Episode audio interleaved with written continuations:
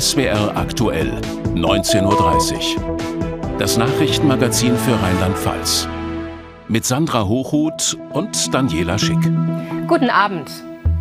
Auch heute starten wir mit dem Blick ins Erdbebengebiet, wo die Behörden mittlerweile von mehr als 20.000 Todesopfern und 70.000 Verletzten ausgehen. Ministerpräsidentin Dreyer hat für morgen Trauerbeflaggung an allen öffentlichen Gebäuden in Rheinland-Pfalz angeordnet. Viele Menschen hier trauern um Angehörige und Bekannte. Der Bericht von Sebastian Grom. Die Bilder seiner zerstörten Heimat für Kamil Iwetschen aus Mainz kaum zu ertragen.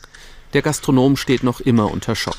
Teile seiner Familie leben im Erdbebengebiet. Zwei Verwandte sind dort in den Trümmern gestorben. Mir geht es sehr, sehr schlecht. Ähm, es ist ähm, herzzerreißend. Äh, jeden Tag ähm, kommen Hiobsbotschaften. Es wird schlimmer. Die Todeszahlen steigen minütlich.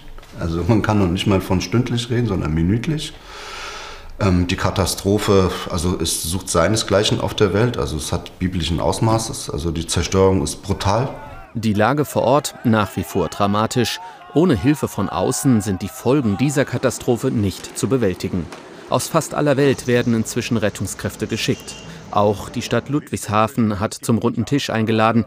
Erstes Ergebnis, ein Unternehmer soll unbürokratisch einen Container wie diesen ins Katastrophengebiet schicken, mit warmer Kleidung und Wasser. Der Container soll dort bleiben. Den kann man nutzen als Dach über dem Kopf oder als Lager. Äh, wo die Leute rein können, ist jetzt natürlich für uns nicht unbedingt äh, das Schönste, wenn man darüber nachdenkt. Aber für die Leute vor Ort ist das ganz viel, weil da können auch 30 Leute rein mit Decken und Schlafen und auf jeden Fall wärmt es besser wie im Zelt. Auch die Stadt Mainz will helfen und spendet 50.000 Euro an eine Hilfsorganisation.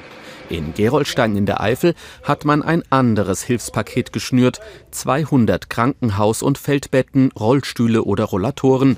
Sie sollen heute noch auf den Weg gebracht werden. Die Betten, die eigentlich für die Ukraine gedacht waren, werden jetzt nötig, nötiger in der Türkei gebraucht. Sie werden heute per Lkw zum Flughafen Frankfurt gebracht und dann anschließend per Flugzeug in die Türkei, sodass wir hoffen, dass sie in den nächsten zwei, drei Tagen dort ankommen.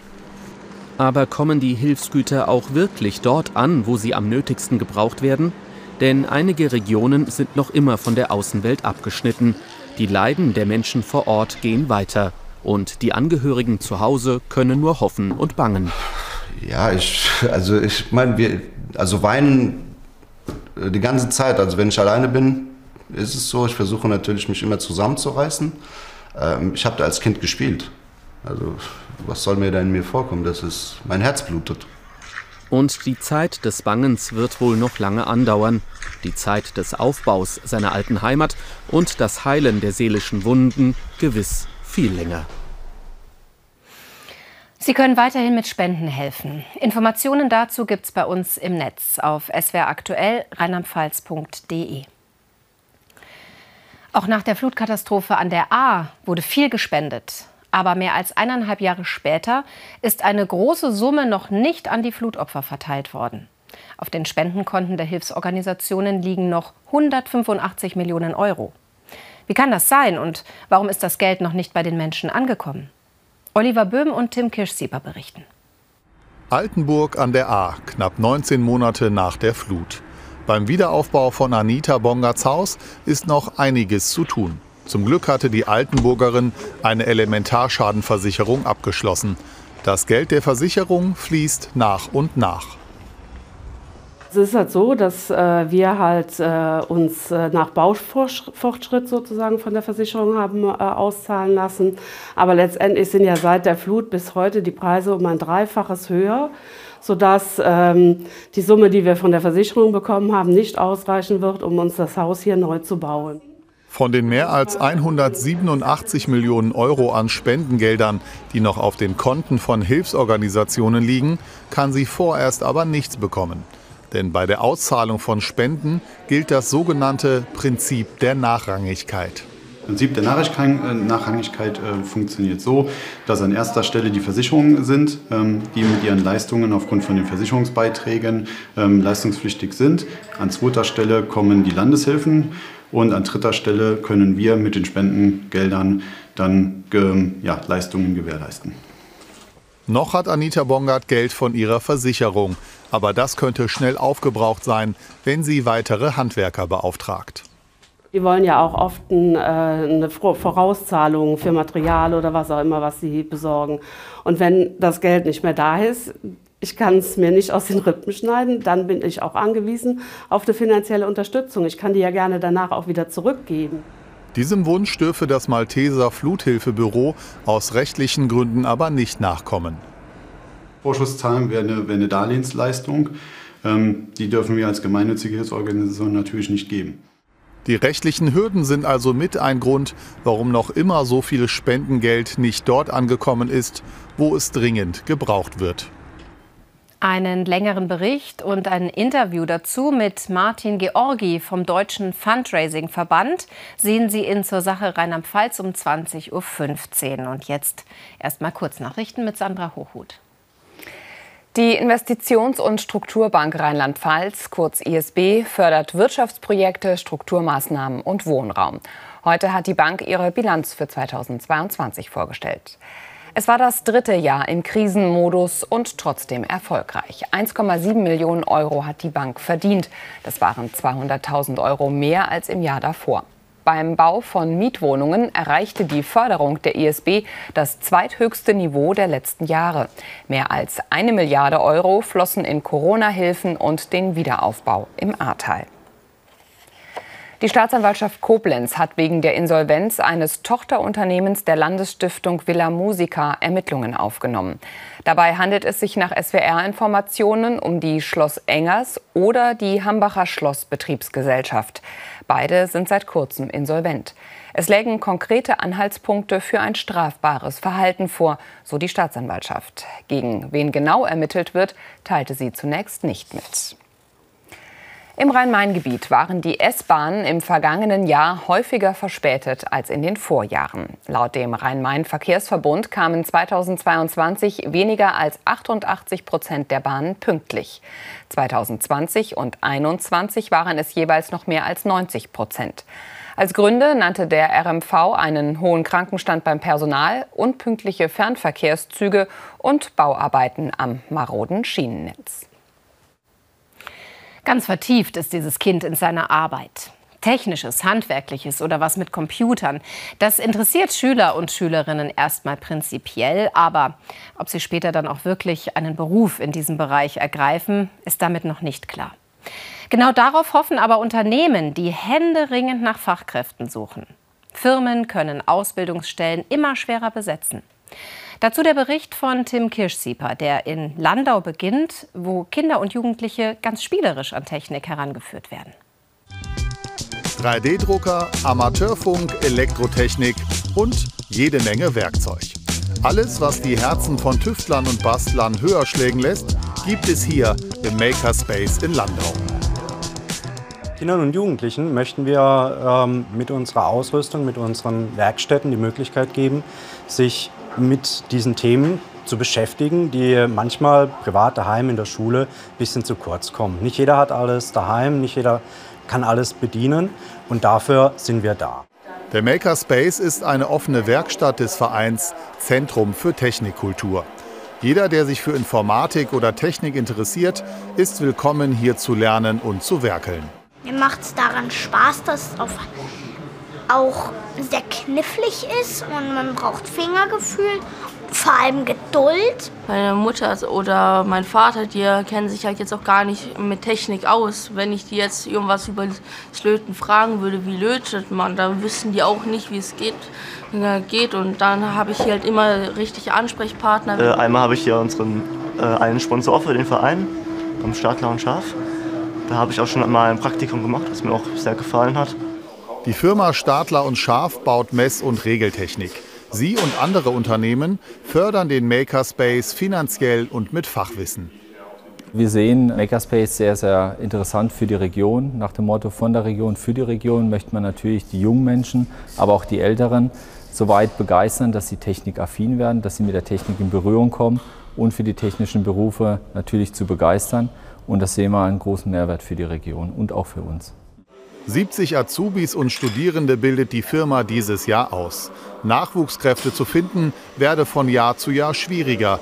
Es gäbe immer weniger Bewerbungen und einen immer stärkeren Wettbewerb um die jungen Leute.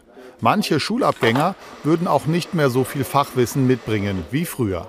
Ich glaube, es liegt auch sehr viel an der Möglichkeit. Früher hat man selber was ausprobiert, man hat früher selber was gebastelt.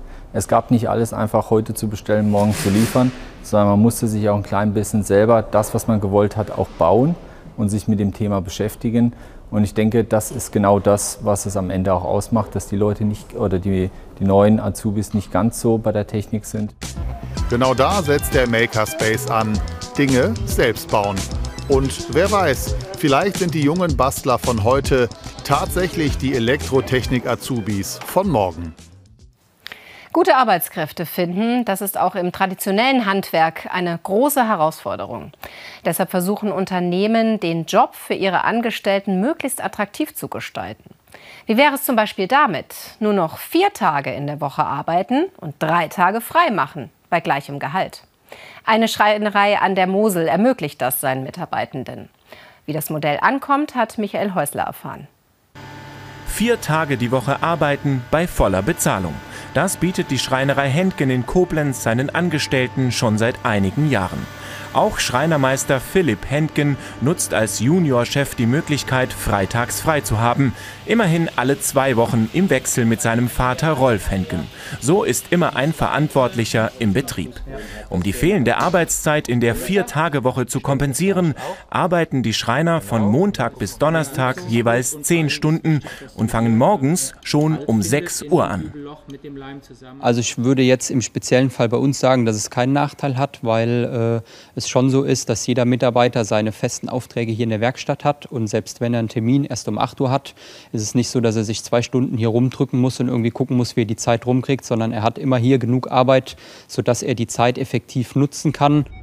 Geselle Tobias Zimmermann ist als einer der ersten in der Schreinerei auf die Vier-Tage-Woche umgestiegen.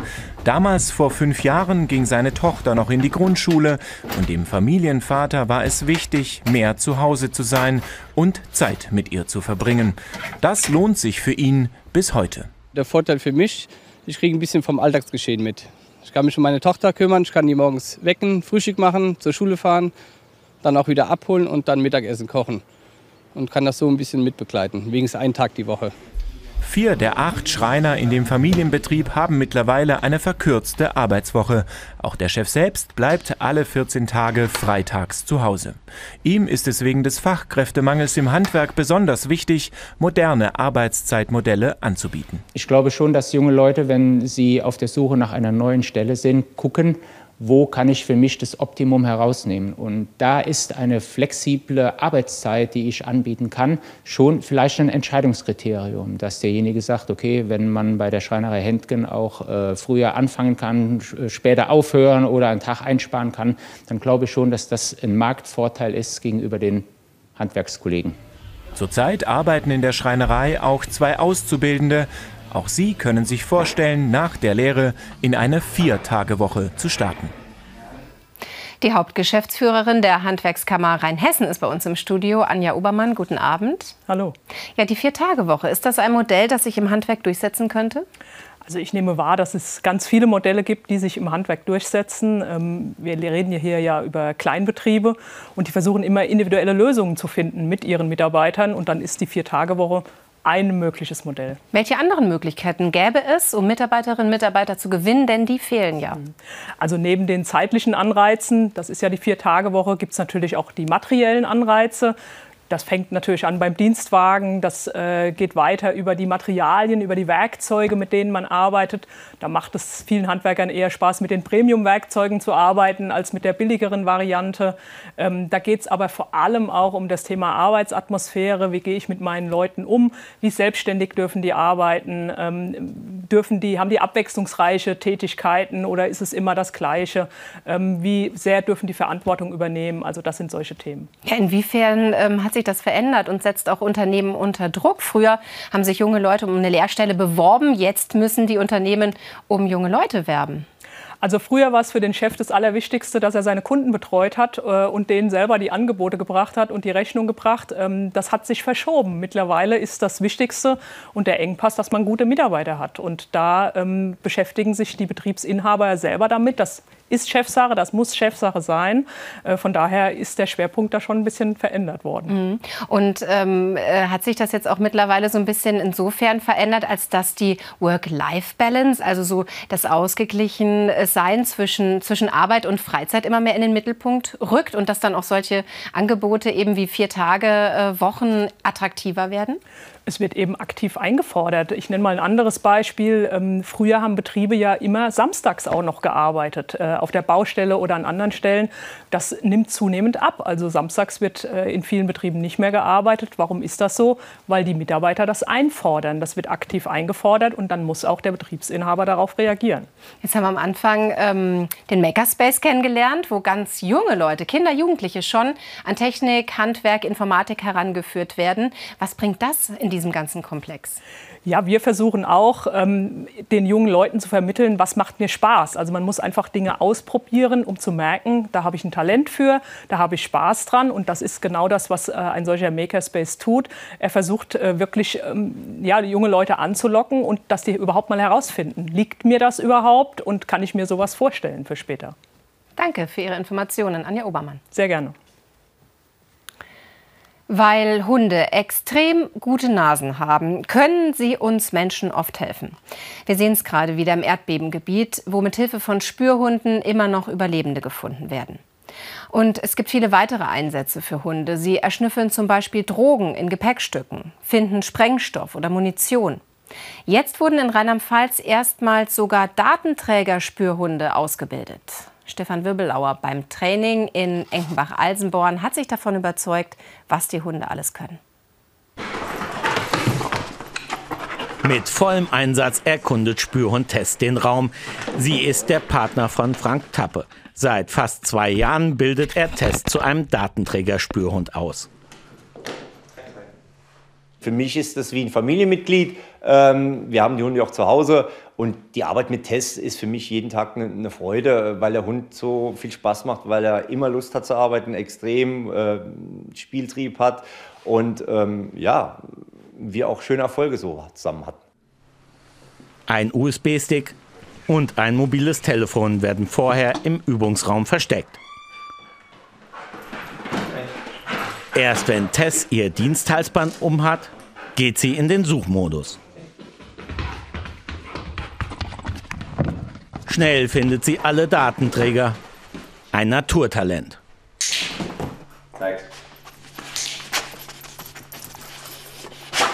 Der Hund ist sehr beständig in seiner Arbeit, äh, hat wenig äh, Fehlverweisen, äh, ist immer arbeitsbereit, ist sehr Spieltrieb, sehr hoher Trieb, möchte immer arbeiten und das ist eher so ein Hund, wo du sagst, der musste eher bremsen, wie dass du äh, ihn fördern noch musst. Seit etwa zwei Jahren läuft das Pilotprojekt in Rheinland-Pfalz. Die Ausbildung nicht ganz einfach, denn Drogen und Sprengstoff haben einen intensiven Geruch im Gegensatz zu Datenträgern.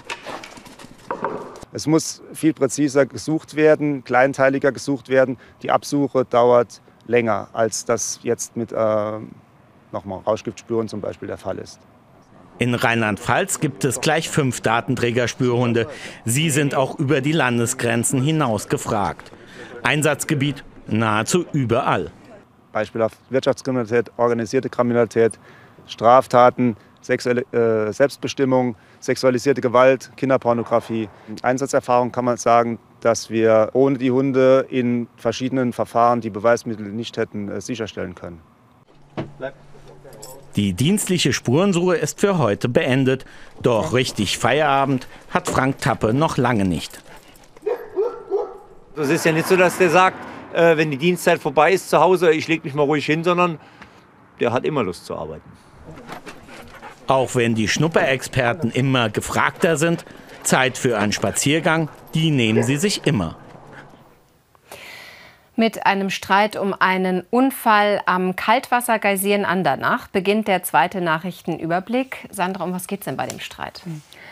Der Unfall beschäftigt jetzt das Schifffahrtsgericht in St. Goar. Der Anbieter von Ausflugsfahrten zum Geysir fordert 600.000 Euro Schadenersatz für entgangene Einnahmen. Ein Tankschiff hatte den Fähranleger im Sommer 2021 gerammt und stark beschädigt. Dadurch konnten monatelang keine Besucher zum Geysir kommen. Die Schadenersatzforderung der Geysir-Gesellschaft bewertete das Gericht heute als vermutlich zu hoch und schlug die Hälfte der Summe vor. Darüber wollen beide Seiten jetzt nachdenken.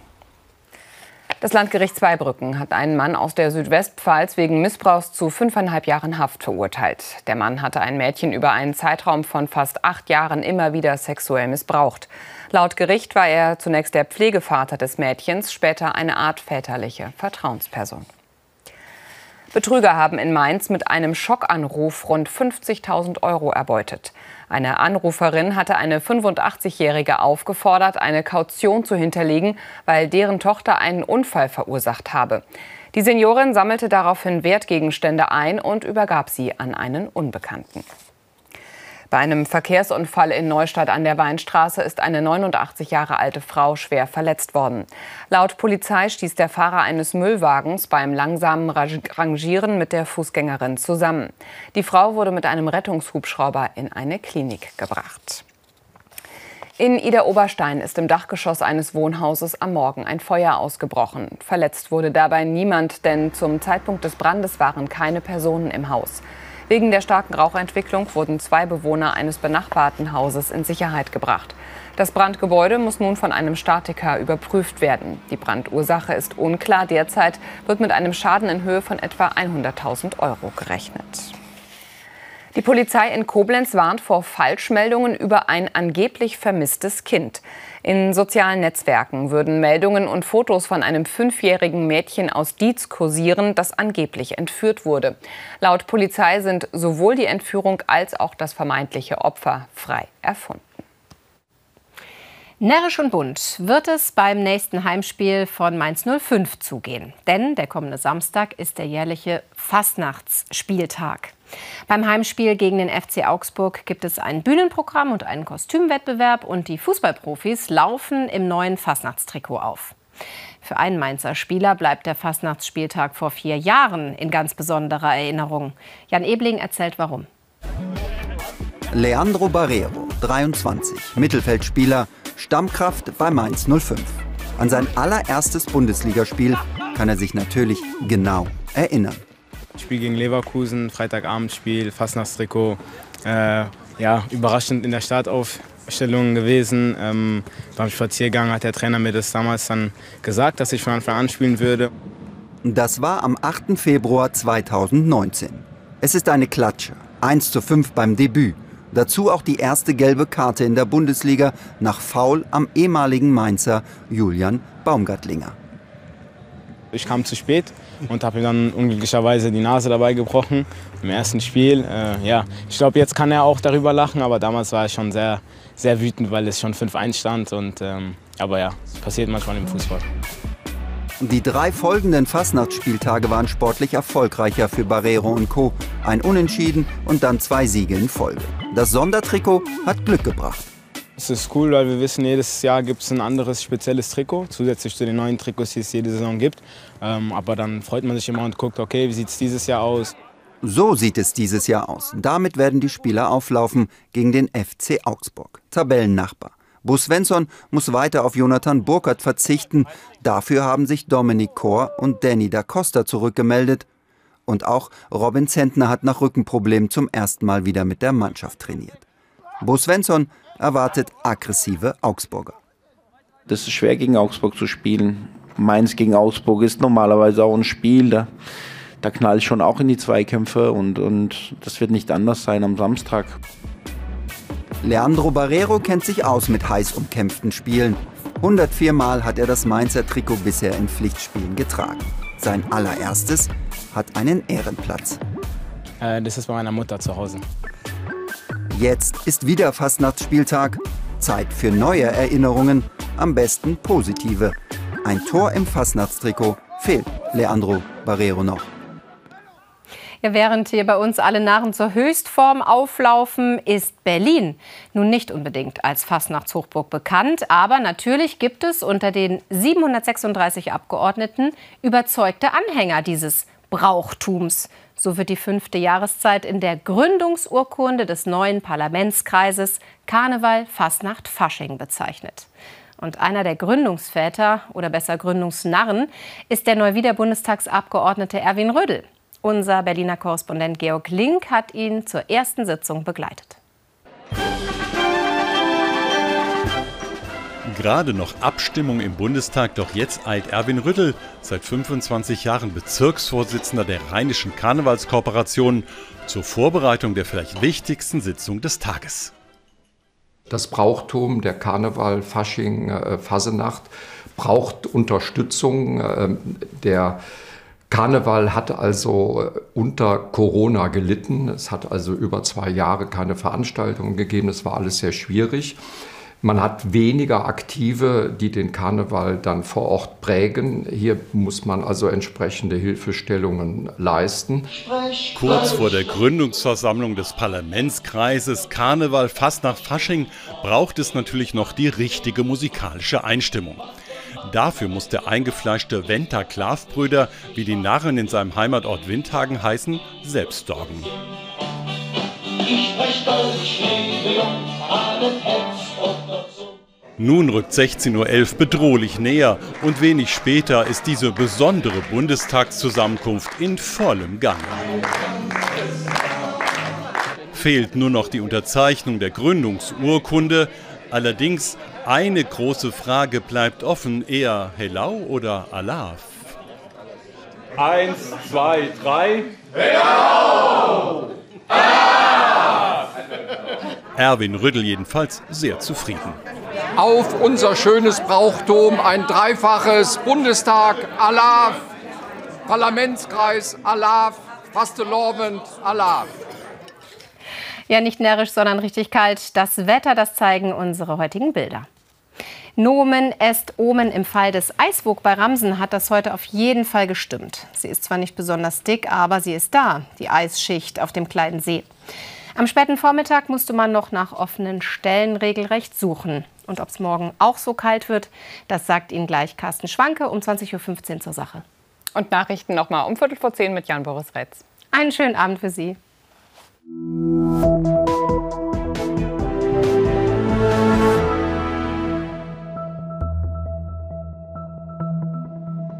Einen schönen guten Abend, herzlich willkommen zu den Wetteraussichten für Rheinland-Pfalz. So sonnig, wie wir es heute und in den letzten Tagen hatten, wird es morgen nicht mehr werden. Denn Wolken sind auf dem Weg zu uns und auf dem Satellitenfilm sehen wir sie. Sie kamen von der Nordsee zu uns herein und am Nachmittag haben uns schon die ersten Vorboten. Noch sehr dünne Schleierwolken schon erreicht. Es war also schon nicht mehr so wolkenlos, wie es zum Beispiel heute Vormittag der Fall war. Und es gab auch schon leichte Unterschiede bei der Sonnenscheinausbeute. In Bad Marienberg ganz im Norden nur noch siebeneinhalb Stunden, auf dem Erbeskopf hingegen noch knapp mehr als neun Stunden in Wörth am Rhein, acht Stunden 53 Minuten.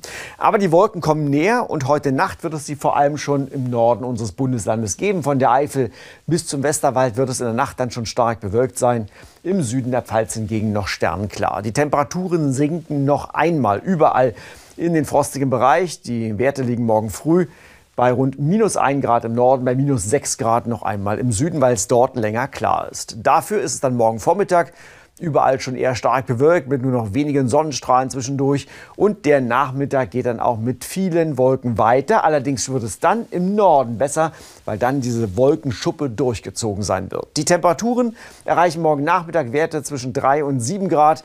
Der Wind weht dazu meistens schwach aus südwestlichen Richtungen. Die weiteren Aussichten, da sehen wir ein stark bewölktes Wochenende. Vor allem der Sonntag wird relativ mild mit bis zu 12 Grad und der neue Wochenstart viele Wolken oder Nebel.